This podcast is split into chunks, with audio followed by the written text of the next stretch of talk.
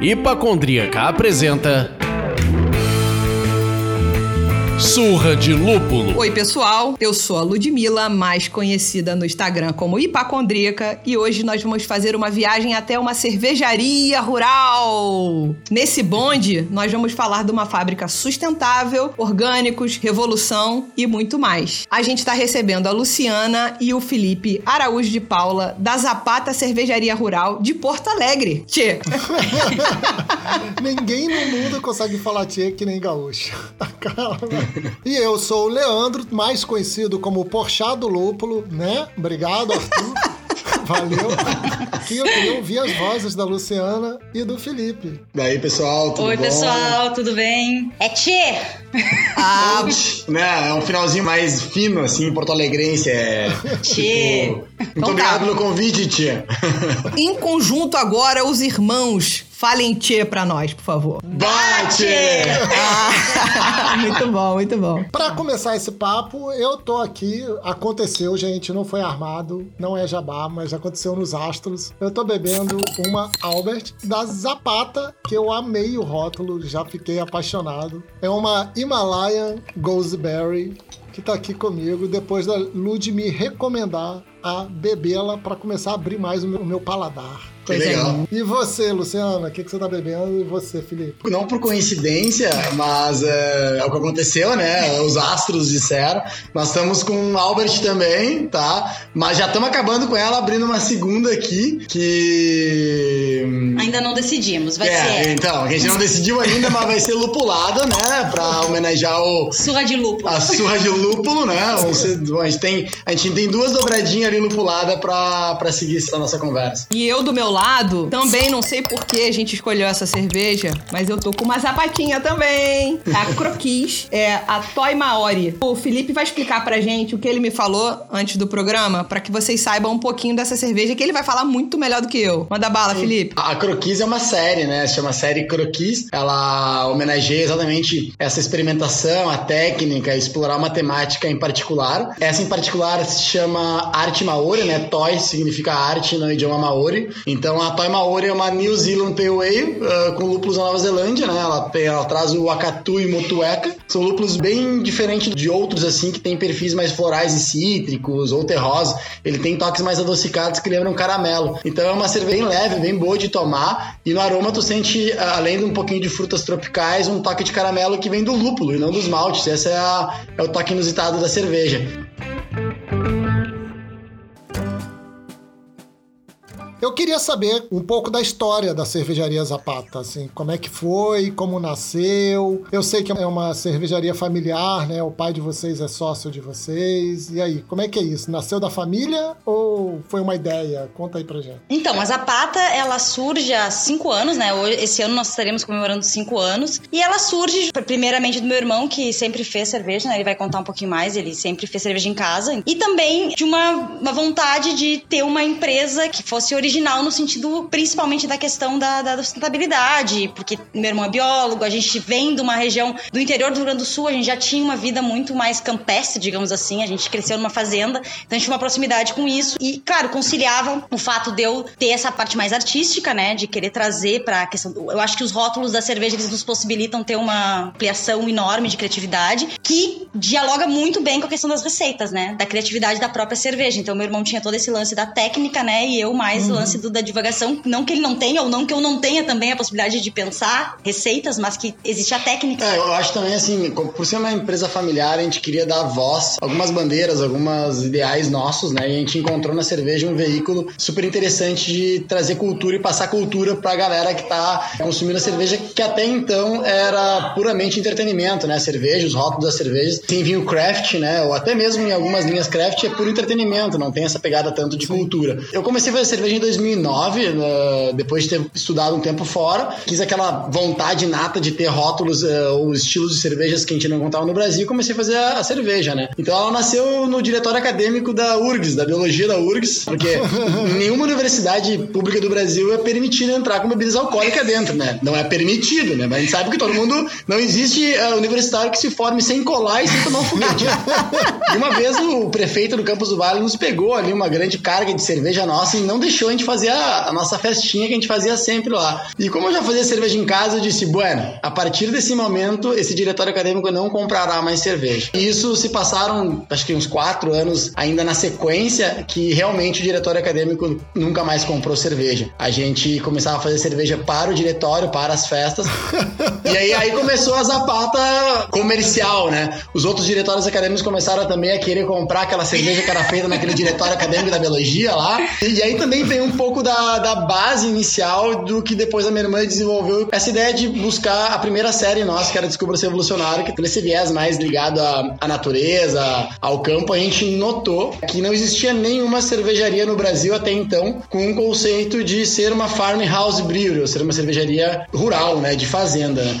Então a gente montou a cervejaria num sítio, né, que já tinha um design de permacultura. Permacultura é um modo de tu ver uma propriedade, né, culturas permanentes, né, onde tu, tu faz um design dele, dessa área rural, setorizando entre 0 e 5. 0 é a área onde tu tem maior impacto ambiental, onde está o prédio da Zapata, assim por diante, e o 5 é a área de preservação permanente. Nesse degradê de 0 a 5, tu tem horta, tu tem área de madeira, agrofloresta, área de animais. Esse design já existia de alguma maneira inicial inicial e nós desenvolvemos mais para encaixar a cervejaria como uma entrante de insumos, né? principalmente malte e resíduo. E aí, claro, esse resíduo a gente consegue fazer com que ela gire de maneira mais cíclica, é, liberando energia em cada setor. Né? Por exemplo, bagaço da cerveja vai um pouco para alimentação das galinhas, assim como vai para composteira e depois vai virar adubo. A Zapata em si, nascendo como uma farmhouse ou uma cervejaria rural, ela se apoiou em cima desses conceitos, né? E aí, claro, daí a gente começou a criar séries, desenvolver cervejas, aumentar a equipe. Isso já fazem cinco anos, né? Como a minha irmã falou. O Felipe é um cara que sabe tudo do assunto e aí ele já respondeu todas as perguntas. Ele já resumiu. Agora a gente tem que desenvolver cada tema.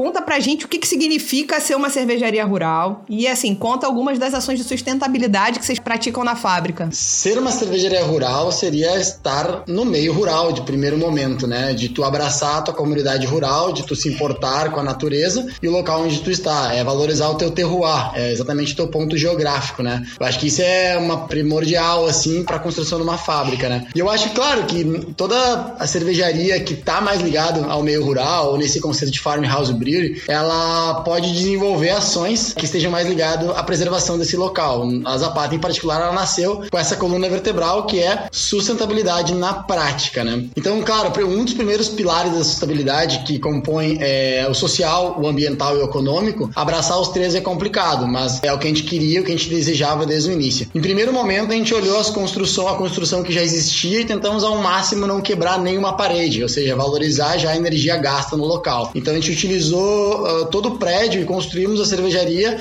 utilizando a gravidade como fator positivo. Então, se tu vai na fábrica, tu vê que ela começa no andar de cima, a gente tem toda a casa de máquinas, depois vai para o andar intermediário, que é a parte de braçagem e fermentação, e depois tem um andar ainda quase térreo, assim, quase caverninha, que é a parte de invase e a parte de estoque da cervejaria, né? Então, claro, uh, ali nós temos de estabilidade, exatamente é o resíduo, né? Os dois resíduos que a gente trabalha, é o resíduo sólido e o resíduo uh, líquido, né? O resíduo sólido, ele é destinado a vários setores. Alguns para alimentação animal, que a gente tem galinhas ali, e a gente também uh, entrega uh, esse bagaço para vários produtores da redondeza, né? Criadores de porcos, criadores de gado leiteiro, que normalmente acontece essa troca, né? Eles nos passam leite, eles nos passam uh, legumes que a gente processa eles, transformando em queijo ou transformando em, em fermentados, e a gente disponibiliza para alimentação da equipe, né? Que hoje gira em torno de uns 20 a 30% a alimentação da nossa equipe vindo de produtores locais, com trocas e assim por diante. E a parte do resíduo líquido, a gente trabalha ele em várias cisternas, né, que vão neutralizando esse resíduo. Hoje a gente tem como padronização o uso do CIP, né, tanto de ácido peracético quanto soda cáustica, e eles neutralizam o pH em 7, né. Yeah, Mr. White.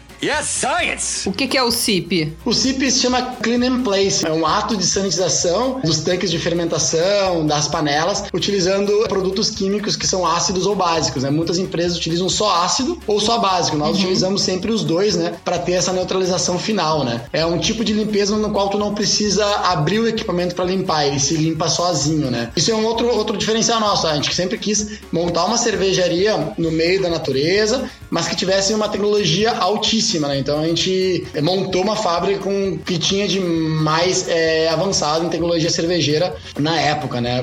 Uma cervejaria rural, por que, que ela é complexa? Porque ela deveria ter uma responsabilidade socioambiental. Isso quer dizer isso que meu irmão falou sobre a questão de tentar encontrar um pH que é neutro, né? Dentro de uma complexidade que é trazer ácido e base. E Sim. também a cervejaria rural, teoricamente, a gente teria que tentar ao máximo limitar a, a questão do resíduo que, se, que vai para a natureza. Então a gente também tem todo um campo mais na parte baixa da área que seria das bananeiras, né? Que é um manejo que justamente suga, né? Ele é absorve, um, absorve é uma possibilidade de, de, pegar esse resíduo e também tornar ele de alguma maneira num ciclo, né? Que é o ciclo da sustentabilidade, né? A bananeira suga essa água e transforma aquilo em uhum. banana. Então... São processos né, biológicos de neutralização e incorporação do resíduo líquido através de plantas vegetais, uhum. né? E aí a gente consegue preservar o solo, preservar a nascente e de alguma maneira trazer é, um excedente de banana e de outros cultivares que a gente sabe que tem poder de absorção. Claro que esse, esse resíduo, antes de ir para o meio ambiente, ter nesses sistemas,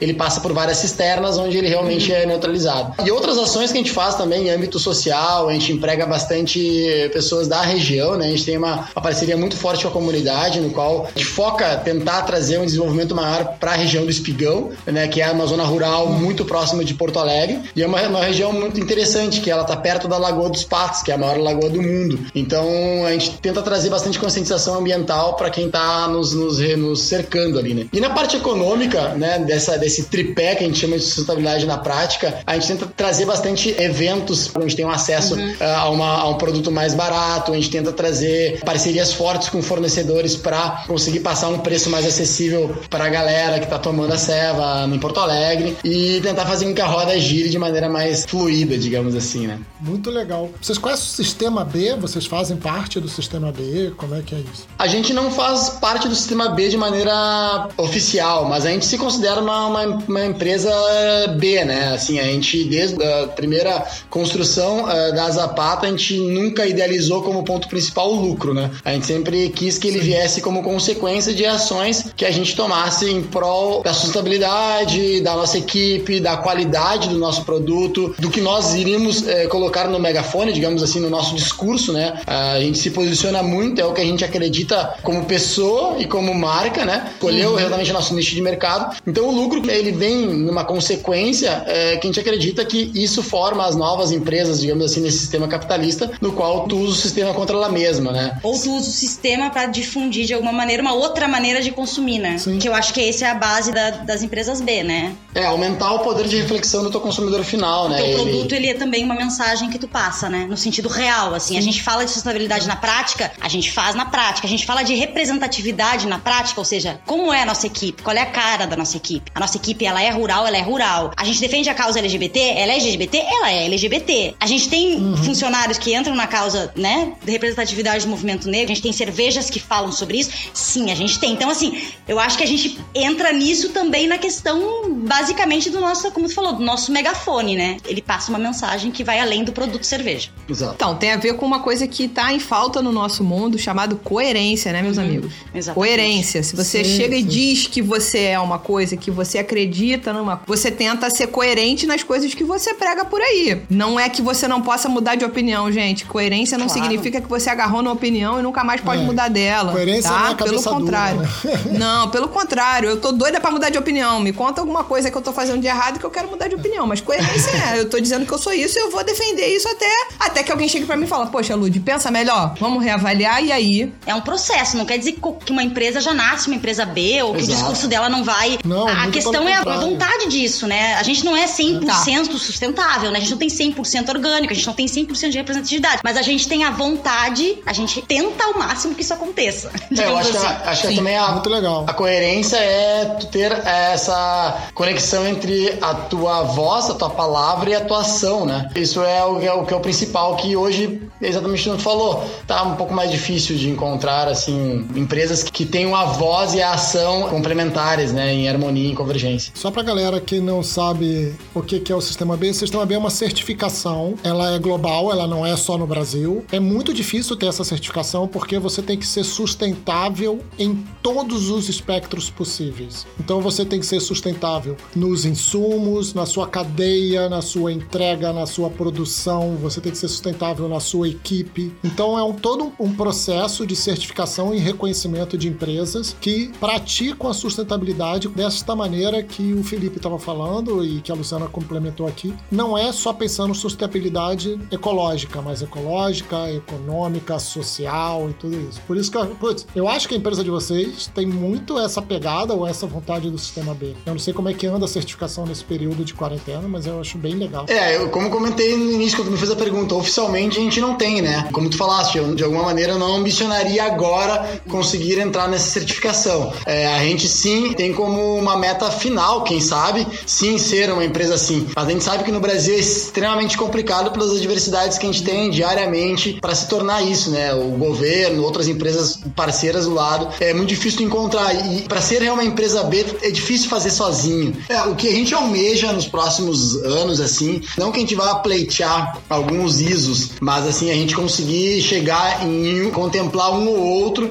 independente se a gente vai buscar isso, sabe? Mas ter poder dizer que a gente está cumprindo é, algumas diretrizes que são sim é, super padrões em alguns países já um pouco mais evoluídos nessa área de responsabilidade socioambiental. Maneiro.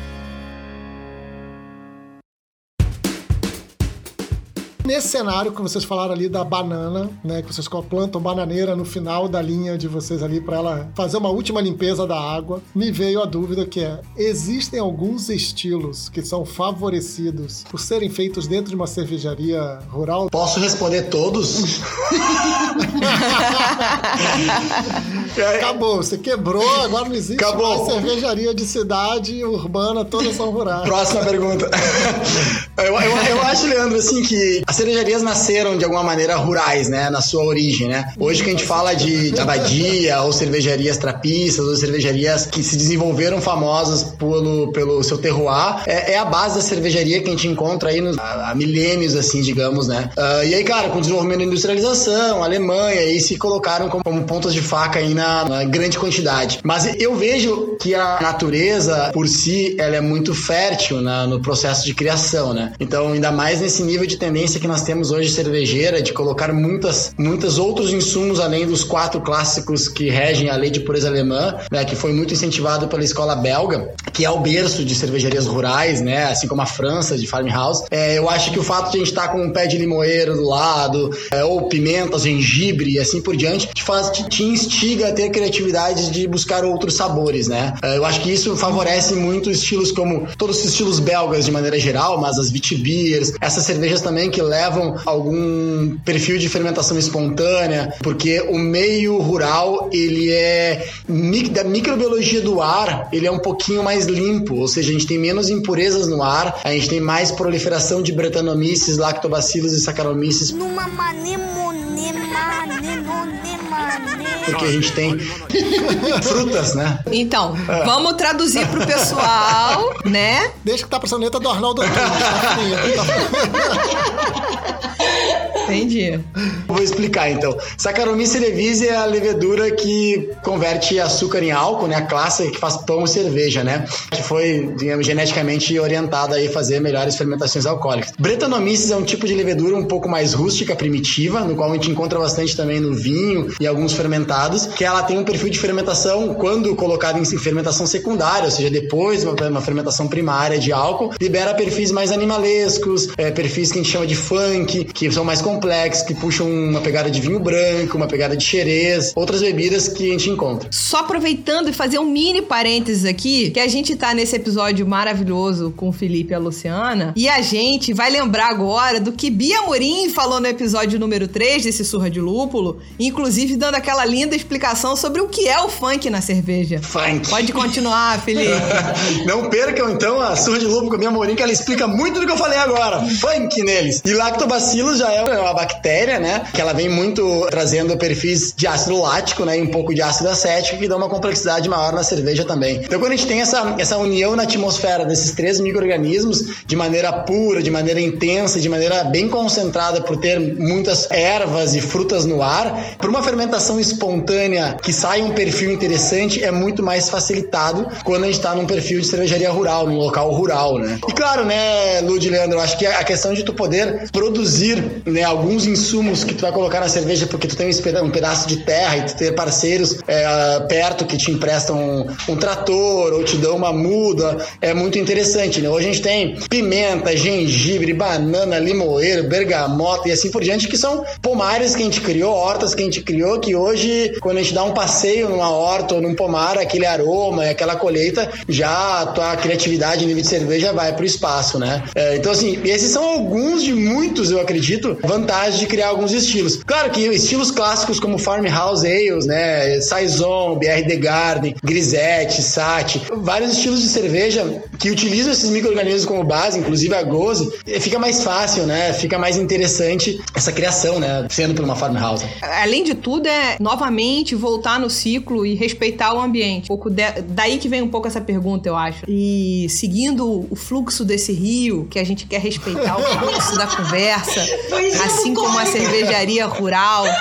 Exatamente, é uma conversa bucólica. Tomaram conta da nossa seguindo esse caminho natural desse rio maravilhoso, é, a gente entende que já é difícil uma cervejaria que não é rural chegar de fato à mesa das pessoas, chegar à casa das pessoas. Imagina uma cervejaria rural. Eu fui até a Zapata em janeiro desse ano, muito feliz de ter ido. É, foi uma visita maravilhosa. Eu tomei muita cerveja boa. A gente saiu fugido da chuva, mas foi maravilhoso. E eu queria saber como é que vocês instigam ainda mais as pessoas a conhecerem a Zapata, né? O complexo, na verdade, sempre é. Eu acho que como você você sabe, gente tem muitas informações, mas a cervejaria rural ela é bastante complexa no sentido pra gente poder passar tudo que a gente faz, tudo que a gente tem num rótulo, que a pessoa possa olhar aquele rótulo e entender toda a identidade que tem por trás. Enfim, chegar às vezes no Nordeste ou até no Rio de Janeiro já é bastante complicado, né? Então, para nós, a gente chegou à conclusão que o ideal, que na verdade, o que chegar no Rio, ótimo. O que não chegar no Rio, a gente vai tentar trazer para cá, pra, pra nossa fábrica, né? Para nosso sítio. para que as pessoas possam vir e entender tudo isso nos eventos que a gente faz. Então, a gente começou a pensar pensar que seria interessante criar as possibilidades que existam eventos, né, que sejam bastante recorrentes, assim, né, que a gente tenha sempre. Então a gente tem um evento que é o Porteira Aberta, que é uma vez por mês, onde a gente vai abrir as portas da pata, é gra absolutamente gratuito. A gente é mais ou menos venham passar o dia com a gente e conhecer a Zapata. Então nesse evento a gente tenta sempre trazer alguma vivência rural, ou seja, a gente convida algum produtor local, algum vizinho, artesão, enfim. A gente quer trazer também o local, né, o nosso terroir é via mão, então a gente convida convida sempre alguém vizinho. E além disso, a gente sempre tem algum tour com meu irmão, meu irmão que dá, né? Que é um tour de dar cervejas, né? De harmonização, mas também explicando todo esse conceito de sustentabilidade que tá por trás. E a gente se dá conta que sempre tem gente, sempre tem muita gente que vem. Eles vão pra zona rural, é bem complicado, mas as pessoas vão, pegam o carro e pegam toda a estrada de terra, que é até lá, né? Porque é estrada de terra, né? Ainda.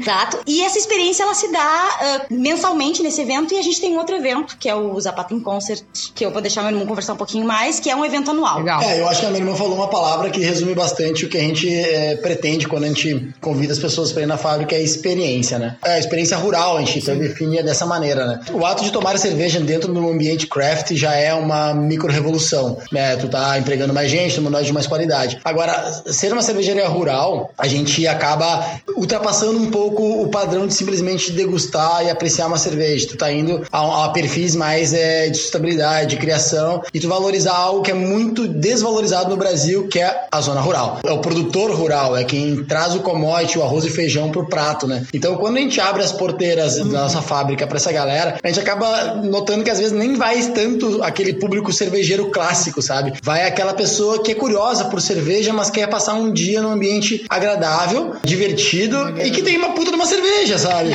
Mas que a cerveja não é só o holofote central, é todo o pacote completo. Boa música, Porra, meu sonho de consumo é passar um sábado assim no Rio de Janeiro. Então. Vai vendo se isso é possível. Vai, vai sim. Ó. E é bem como tu falou no início, que a Melhor também comentou, não é tão fácil chegar na Zapata, sabe? Ela é um pouquinho isolada e, de certa maneira, a gente gosta até desse isolamento, sabe? Porque fica um pouco, cada vez mais intocável as nossas criações, os nossos ideais. Mas, claro, esse também é um, é um desafio que nós temos para chegar mais longe a cerveja, né? Pela questão da transportadora. E o Zapata in Concert, que é esse evento que a Melhor comentou, ele veio para trazer uma grande festa muito para equipe, muito mais para quem gostava da Zapata. É uma festa que a gente faz uma vez por ano e que aí a gente abraça todas as nossas propostas. A gente traz coletivos de gastronomias autorais de Porto Alegre. A cerveja é um dos principais, mas o principal mesmo é a música, é, é os concertos, são as bandas autorais que vão pro meio do, da, da, nossa mata mágica, a gente chama, e fazem um som incrível. E é um evento diurno uh, e tem muitas atrações, vivências. A gente chama a criançada, é para ser um ambiente familiar. Então é bem bacana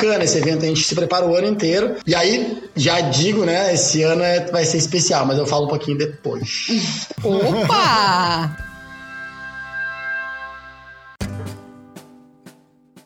Fala pra gente sobre o projeto Descubra-se Revolucionário, explica pra gente, pro nosso ouvinte, qual é o propósito e como vocês pensaram nas receitas e esses rótulos que eu já falei que eu me amarrei nessa fotomontagem, né, que vocês fizeram muito irada. Eu começo mais falando da parte da identidade, né, que eu acho que a Descubra-se Revolucionário, por muito tempo, a Zapata quase se resumia a Descubra-se Revolucionário e a gente até tá hoje com dificuldade de dizer assim, gente, vamos deixar a Descubra-se Revolucionário um pouquinho de lado, porque a gente tem outras séries, mas enfim, uh, mas a Descubra-se Revolucionário é muito importante porque ela vem pra para, digamos assim, trazer toda a identidade da Zapata numa série de rótulos. E não só a identidade visual, quanto a identidade também inicial, né, das receitas, assim, da questão criativa das receitas, com a questão da nossa tentativa de passar o que é a nossa identidade visual e o nosso manifesto, né? Porque toda, você sabe, toda marca tem um uhum. manifesto, né? É, a gente começa com um manifesto, Ou né? deveria. Ou deveria.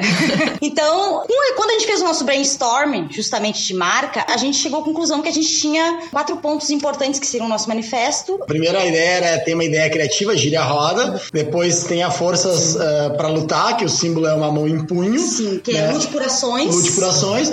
Aí depois tem a desfrute de vitórias, que é uma plantinha germinando, que é aquela coisa, não ache que as suas vitórias sejam automáticas. Exatamente, tem a nossa tampinha, tampinha da garrafa. Ou seja, uma planta germinando é algo que merece tomar um fogo e tomar um porre e comemorar aquela vitória. E por último, não seja tecnocrata, ou seja, dissemine. É, espalhe revoluções, né? Espalhe fale revoluções, isso. conte como você fez, é, incentive os outros, sirva como referência, para que a roda gire, para que a mandala. E a gente volte para girar a roda. É, o manifesto é um círculo, né? Círculo também que vem da sustentabilidade, né? Isso. Então gira a roda. E eu acho que isso aí dá um pouco do corpo do descubra-se revolucionário, do ser revolucionário. E a gente nunca almejou nos tornarmos nós revolucionários. A gente sempre diz: quem é revolucionário é quem escolheu migrar para cerveja artesanal, uhum. quem resolveu tomar cerveja artesanal em menor quantidade, apreciando, dando valor aos pequenos negócios, né? Então a Descubra-se trouxe isso, trouxe também uma, uma capacidade de a gente nos rótulos expor pessoas que a gente acha que fizeram diferença no mundo, que podem servir de exemplo para outras pessoas, independente se as pessoas concordam com os ideais daquelas pessoas que estampam nossos rótulos, mas elas não podem negar que elas fizeram feitos é, inigualáveis no mundo, né? É, independente da posição de cada um, digamos, é isso que a gente quis deixar bem claro. Uhum. E eu acho que é importante também dizer que a gente, uh, tirando a ideia do mito, né, do mito, do grande revolucionário, a gente traz um nome que não é o conhecido dos revolucionários, ou seja, a gente vai chamar Amélia, a gente vai chamar Frida, né, não Frida Kahlo, uma Mahatma é uma Mahatma só, é né, o Gandhi. Então, assim, uhum. trazer o que, que é aquele revolucionário quando ele não era ninguém, na verdade ele começou a fazer a revolução dele aos pouquinhos e aquilo foi crescendo. Então, a, a ideia da fotografia preto e branco é, vem de uma coisa do documental, né, da fotografia documental, Sim. com um toque de pop art, né, que é a ilustração em cima. Se os rótulos são amigos nossos, pessoas que vêm para os eventos que a gente faz, seja a cara da Zapata, daí rola várias. Mas inicialmente a primeira campanha foi: a gente colocou uma banquinha no centro de Porto Alegre e pessoas que passavam, a gente explicava a ideia. E eram pessoas que estavam no centro de Porto Alegre caminhando e que a gente considerava que estavam ali batalhando, trabalhando e que sentavam um momento, a gente tirava uma foto. E aquelas pessoas se tornaram para nós revolucionários e tudo, né? O Descubra-se Revolucionário é um sujeito indeterminado, assim como as primeiras fotos dos rótulos eram pessoas anônimas. Você já não importava quem estava atrás é, naquela foto PB, né? Ela era simplesmente uma pessoa que tinha com certeza um passado que impa- impactou outras pessoas, né? A gente acredita muito que os simbolismos, os rituais humanos é que fazem a nossa sociedade ir pra frente. Então a gente queria um simbolismo muito forte para os primeiros rótulos, né? E, e a Desculpa Revolucionária veio a isso. Claro, algumas questões. A gente era uma cervejaria de fazenda, uma cervejaria rural, e a gente sabia que 99% das pessoas tomam a cerveja no ambiente urbano. Então a gente tinha, a gente teve uma separação muito nítida entre a cerveja e a cervejaria nos primeiros anos da Zapata, né? No qual a gente escolheu uma leitura de foto PB e pop art para expressar a vontade e o movimento urbano de tomar cerveja, né? E, deixamos a cervejaria rural de lado um pouquinho. E eu digo, eu explico um pouquinho até isso porque em 2015, quando a gente nasceu, a gente já nasceu com 10 barricas de carvalho, fazendo uma série incrível de mix fermentation com brete, porque a minha formação em particular é microbiologia. Sempre foi uma paixão minha foi olhar para o lado de fermentação biológica e não só lúpulo e malte, assim por diante. É, eu olhava muito isso, as fermentações secundárias. Não existia ninguém que tomava isso. A gente quase faliu. A gente quase faliu, sabe? A gente não tinha mercado. A gente tinha, assim, ó, 5 mil litros de cervejas do caralho, de brete, tudo, de blends do caralho. E era muito difícil vender, né? Então a gente, nesse caminhado do primeiro ano, a gente viu na Descubras Revolucionário uma veia que realmente ia fazer com que a Zapata continuasse viva. E ela se tornou, obviamente, o nosso carro-chefe, e é nosso carro-chefe hoje, e é- a gente tem muito orgulho dela. São cervejas autorais, elas não seguem um padrão de estilo clássico. A gente faz releituras de estilo, na verdade, todas as cervejas da Zapata são assim, tá? São releituras de estilos, algumas um pouco mais clássicas que outras. Então a gente, por exemplo, a gente teve algumas padronizações na criação dessa série, né? Por isso, todas são têm um bom drinkability, todas as cervejas são têm um toque autoral e buscam falar um pouco mais do que simplesmente é, aquele estilo, né? Elas contam um pouquinho uma história para englobar. Então, quando tu pega a garrafa, o rótulo, tu, vê, tu não vê uma descrição sensorial, tu vê uma descrição sensorial mesclada com o lado Poético. poético, né? Simbólico. Posso ler uma para vocês? Seria legal, né? Vai, manda bala. Eu vou pegar a da Amélia, tá? Que é a que eu tô tomando aqui. Então, descubra-se revolucionário. Revolucionando os ares, nossa Amélia cruza o Atlântico,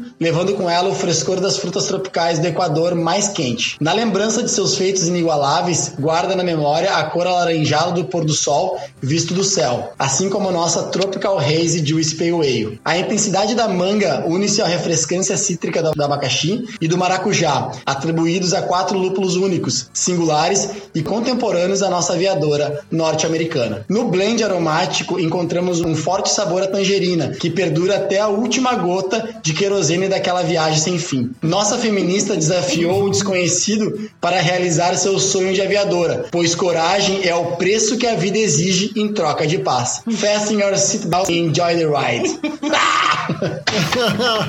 Porra. Acho que se a gente fosse resumir essa gravação em uma frase, repita, por favor, aí, coragem é. Essa frase é linda mesmo. Pois coragem é o preço que a vida exige em troca de paz. É isso aí.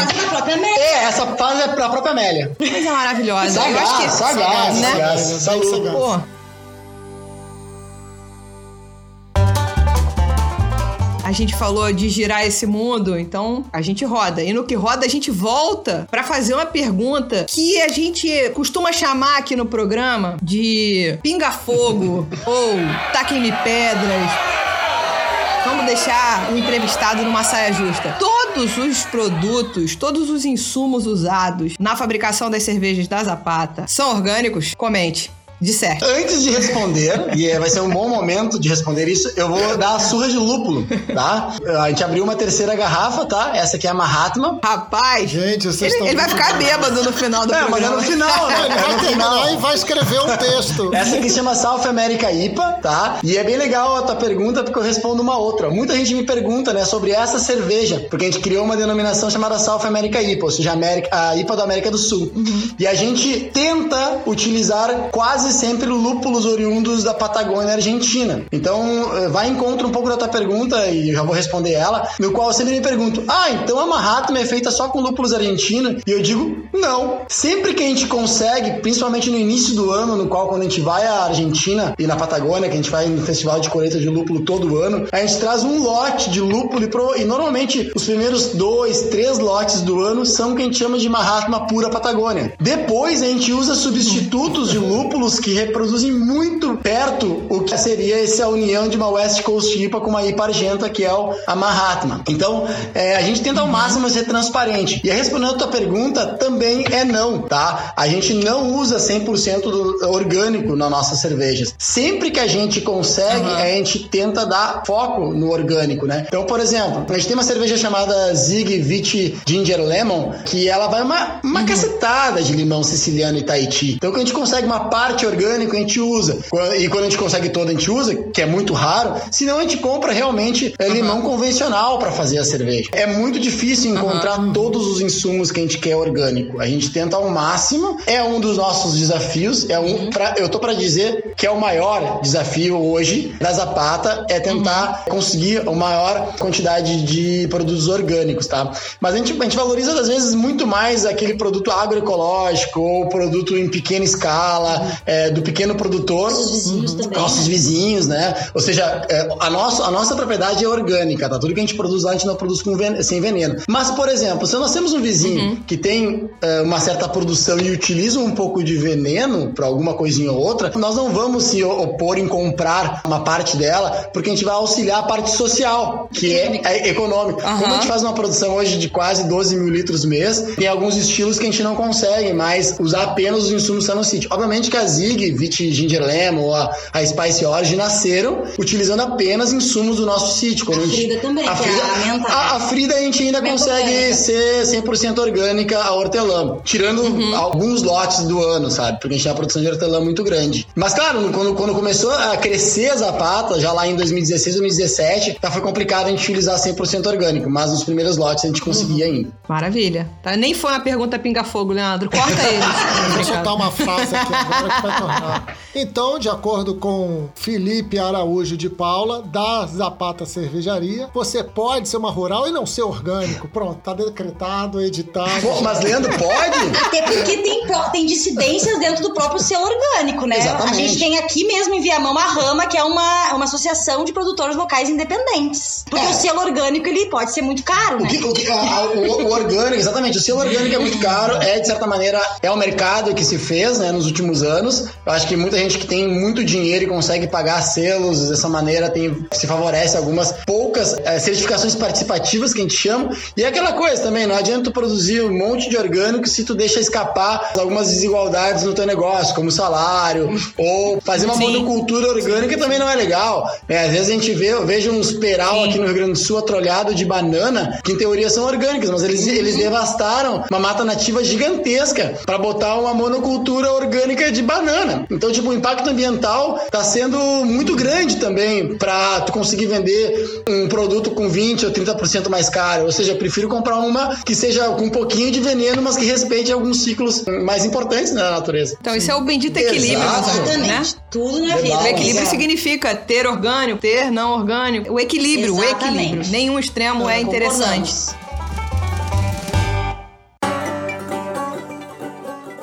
Pra gente encerrando esse papo, conta pra gente aí quais são os projetos futuros. Voltando à questão das séries de cervejas, então da Zapata, eu acho que a primeira coisa é. A desculpa sempre vai existir, mas a gente tá querendo justamente abrir os horizontes para outras experimentações, outras séries, que vão também torná-las uhum. um pouco mais o carro-chefe da Zapata. Eu acho que vou te deixar falar um pouquinho mais. Ok. Os eventos vão continuar, a gente tá pensando aí, assim que a gente sentir que as coisas estão, né, aos poucos abrindo. Então, assim, por enquanto, ficamos em, ficamos em casa, né? Não há. Acho que é absolutamente necessário. Mas assim que a gente sentir. Fica em casa porque eu quero ir pro Exatamente. Assim que a gente sentir que as pessoas estão mais confiantes, né? Que as coisas. A gente tá vendo uma luz no fim do túnel que a gente ainda não vê, né? A ideia é a partir de julho a gente começar a tentar voltar aos pouquinhos com os eventos na fábrica. Julho, agosto, né? Uhum. Sempre pensando na ideia da reserva, né? Então a gente saber quantas pessoas vêm. Que a gente não fazia. Normalmente a gente abria as porteiras e esperava todo mundo entrar e deu. Não importava se tinha 200. Agora a gente vai tentar tentar um, reservas pra gente poder controlar também aglomerações, enfim. Mas a ideia é a gente continuar os eventos, que eu acho que a gente tá sentindo muito falta disso. Esse ano é muito especial para nós. Pegou num ano complicado, por causa da pandemia em particular, porque a gente faz cinco anos, né? A Zapata nasceu formalmente em 2015, apesar de o projeto ter começado lá em 2013. Então a gente, é, a gente tem o Zapata em Consta, que é um evento que normalmente a gente faz em agosto. Então eu acho que vem um evento bem bacana aí no meio do inverno, que é o Zapata em Concert, com uma comemoração de cinco anos da Zapata Zapata. E junto a isso, tem mais uh, duas séries muito bacanas que se chama Hope is Not Hype, que já vem dizendo um pouco desse marketing Invertido. invertido, mas que também traz a valorização do lúpulo. É, um- é só lúpulo, É né? só A gente só brinca lúpulo. com A gente só brinca com a mas é ideia. Isso dá uma camiseta maravilhosa, Dá, dá. hein? Fica a dica. Eu sou felicíssima, amo camisetas, então. Já manda a uma pra ti, então, porque a ideia foi tua. Olha, para de A me gente- agradar, a gente, Felipe. a gente faz e tu usa. É, isso é a, a norma. Isso é sustentabilidade. Ai, Leandrinho, tem uma pra te guardada, tamanho PP, pra ficar bem forte. Ah, e galera, eu acho que também veio outra série que a gente ama, que se chama Kraken Land, e vem trazendo só Kveik. É uma, uma levedura norueguesa de uma origem farmhouse. Então a gente vem trazendo bastante essa cultura nórdica de trabalhar com Kveik. E aí, sem dar um spoiler muito forte, mas já dando, a gente vai voltar com os projetos que a gente que nasceu a Zapata lá em 2015, que é pura madeira, puro wild, mix fermentation. A gente vem com uma série que eu ainda não posso divulgar o nome. Ela vem trazendo umas, uns blends e umas leituras nossas do que é ser farmhouse na íntegra. Ela vai ser tão forte quanto a Descubras Revolucionário. É, Ou ela vai seja, ser muito ela vai ser forte, vai ser bacana. A gente tá com as madeiras aí já fazendo. A gente fez, a gente fez uma pontinha, a gente, a gente levou duas servas pro festival de Blumenau. E aí eu posso dizer os nomes, que é enxada fiada e facão sem cabo. É, Opa! é, é grosseiro o negócio. É, e é bruto. bruto. É, exatamente. É bruto. A palavra bruto é muito boa.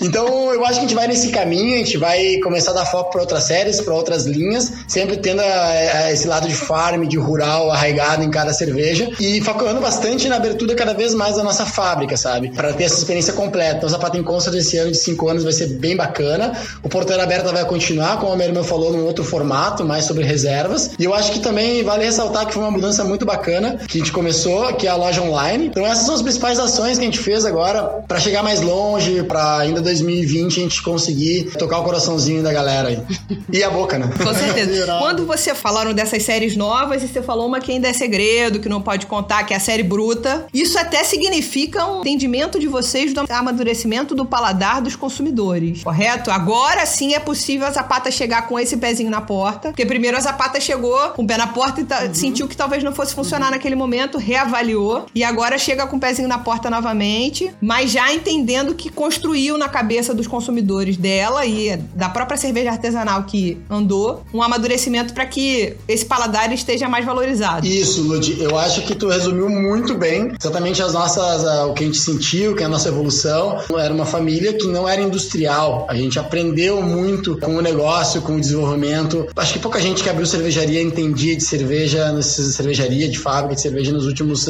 5, 10 anos, vamos falar assim. Hoje o público tá mais maduro para tomar cervejas mais perfil belga, funk, saber valorizar, não cuspir. A gente viu a evolução da Sour, né? A gente tem várias. Hoje, hoje a Sour Sim. é, a- como chamo, é a nova IPA e para ficar melhor é só é Sour com muito lúpulo. Nós sempre amamos esse perfil de funk, esse perfil mais ligado pro vinho, essa delicadeza em poder de harmonização, o cheiro da madeira e assim por delante. E acho que sim, nós vamos voltar é, a fazer muita coisa que a gente tinha deixado guardadinha que não carregava o nosso piano. Mas como farm, a gente evoluiu, a gente evoluiu como equipe, a gente evoluiu como leitores de marketing de mercado. Cada vez mais a equipe, principalmente a minha irmã, tá absorvendo e absorveu todo o que é o movimento ambiente cervejeiro para posicionar o que nós sempre quisemos fazer num mercado que tá competitivo e cada vez eu vejo mais cervejarias abraçando esse tipo de cerveja que a gente sempre quis fazer, porque lá no início a gente teve um bloqueio de mercado que hoje a gente já tem. Então a gente, a gente quer, não quer perder mais um time que nós criamos lá no início e que foi nos eh, privado por um tempo por questões de desenvolvimento da fábrica e financeiras e que agora nós num ponto já de maturidade maior temos eh, tipo a coragem, a ambição de, se- de nos colocarmos no mercado com esse perfil de cervejas, né? Olhando mais para terra, para fazenda, para o rural, para as frutas, que é o que a gente ama de verdade e continuando trazendo as questões autorais e assim por, por diante. Muito legal. Gente, infelizmente, acabando o papo, mas eu queria agradecer muito vocês, assim. Primeiro porque a gente ficar nesse papo aqui, eu- lá no começo eu já tinha falado que eu adoro o sotaque do sul, então é muito bom ficar trocando uma ideia com o gaúcho. É um sotaque que tem ritmo, tem cadência, é bom, é gostoso. Quero agradecer muito vocês aqui pela aula de sustentabilidade e cervejaria rural. Pra gente aqui. Obrigado, gente. Valeu mesmo. Aí. Obrigada, Luciana. Obrigada, Felipe. A gente adorou o papo com vocês. Eu sou uma fã inveterada da Zapata. Eu quero que vocês sigam fazendo coisas lindas. Não precisam necessariamente crescer uhum. para não ficar aquele negócio gigantesco e tal, não sei o que, mas que seja bom para vocês, que seja uma viagem muito legal essa construção. E muito obrigada por estarem aqui conosco. Obrigada. A gente também é, agradece muito. Acho que esse podcast, é, esse programa que vocês estão fazendo é muito legal. Eu escutei. É, eu agradeço também. É muito Sim. legal conversar com pessoas que estão no meio cervejeiro aí. É, o Leandro eu não conhecia, me parecia um cara fantástico. Já vou separar a camiseta PP pra ele. Lude, eu tive, a gente teve o prazer de te receber lá na fábrica. Fui eu que organizei a visita da Exatamente, merece, merece os créditos. E, adorei te conhecer, adorei teu programa. É muito original, vocês estão de parabéns. E sempre que vocês quiserem estar com a Zapata, a gente vai ter o maior prazer de poder trocar conversas e papo fora e, e cervejas com vocês, galera. É isso aí.